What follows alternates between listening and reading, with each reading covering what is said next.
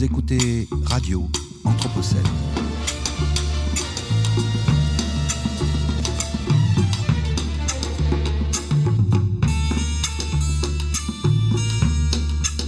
Baptiste Morisot, Manière d'être vivant.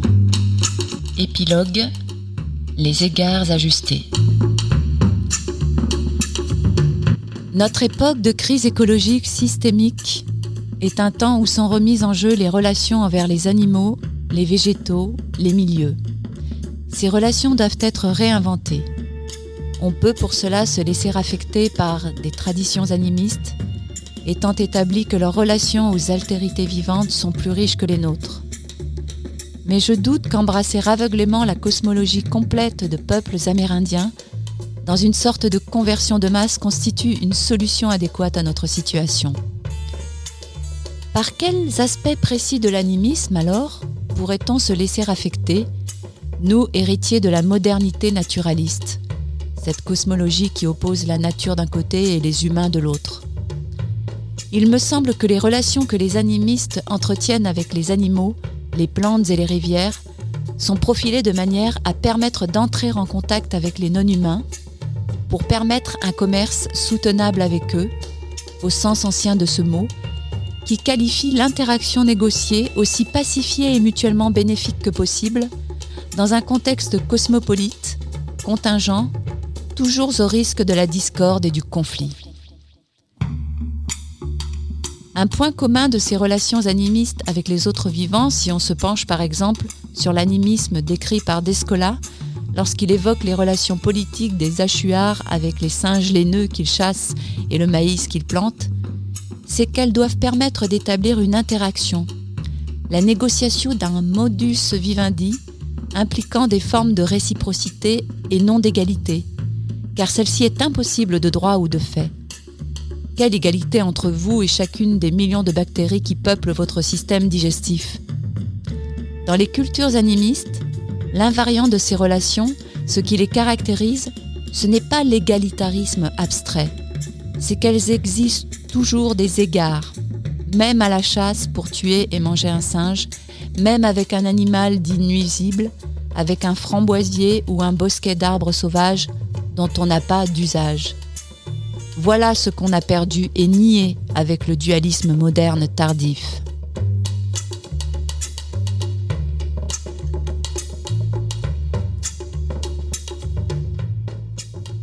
Pourquoi devrait-on des égards au monde vivant? Mais parce que c'est lui qui a fait nos corps et nos esprits capables d'émotion, de joie, de sens. C'est le monde vivant qui a sculpté toutes nos facultés jusqu'aux plus émancipatrices dans un tissage constitutif avec les autres formes de vie. C'est lui qui nous maintient debout face à la mort, par sa perfusion continue et joyeuse de vie. Cela s'appelle entre autres respirer. Débrancher ce lien à lui et tout est fini. C'est ce qu'on appelle l'éco-évolution. Conséquemment, la question s'inverse. Comment a-t-on pu devenir assez fou pour croire qu'il est irrationnel d'avoir des égards envers ce qui nous a fait et qui assure à chaque instant les conditions de notre vie et de notre félicité possible? Il faut inverser le fardeau de la preuve. C'est aux idéologues de la modernité de nous démontrer que ces égards sont irrationnels. Souhaitons-leur bon courage. Comment ont-ils opéré ce tour de passe-passe sur les derniers siècles? Il leur a suffi de mécaniser le monde vivant, de le désanimer, de le désenchanter d'imaginer un Dieu créateur, puis de projeter ce dernier hors du monde sensible, devenu donc profane, c'est-à-dire réserve de ressources faites pour notre bon plaisir et destinées à produire de la valeur économique. Alors que c'était notre environnement donateur, au sens où il nous a tout donné, jusqu'à aujourd'hui et pour demain.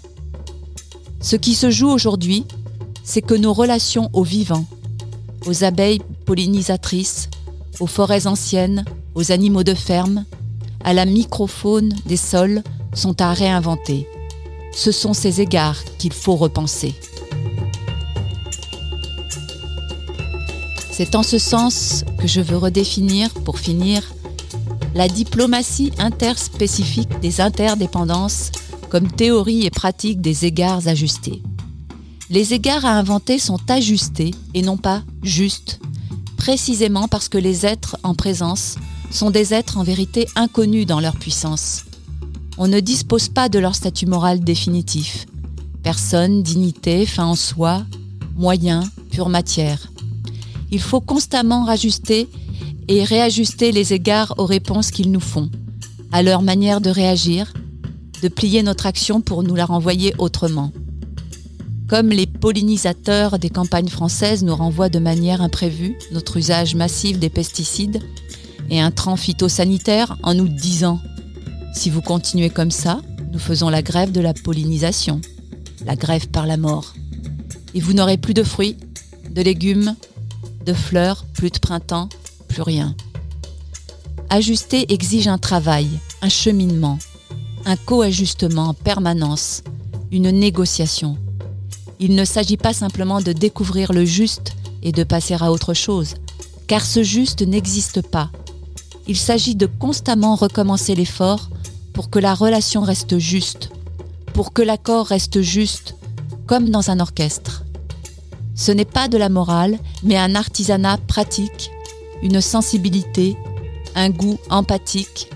L'ajusteur est un artisan, comme un tailleur, sensible à la singularité, toujours prêt à retailler.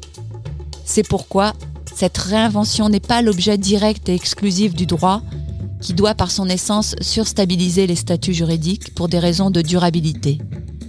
Cette réinvention est aussi et d'abord le grand enjeu de tous les praticiens au contact des autres formes de vie.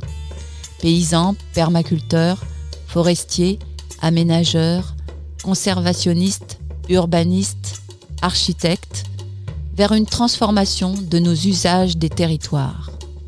Ce qu'il faut réinventer par là, c'est une cosmopolitesse. Il s'agit de retrouver et d'inventer les égards ajustés envers les autres formes de vie qui font le monde, d'être enfin un peu cosmopolite.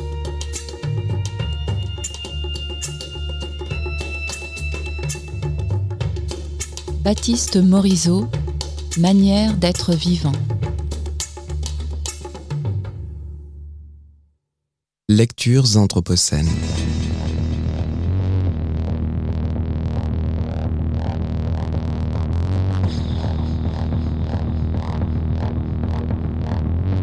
Lecture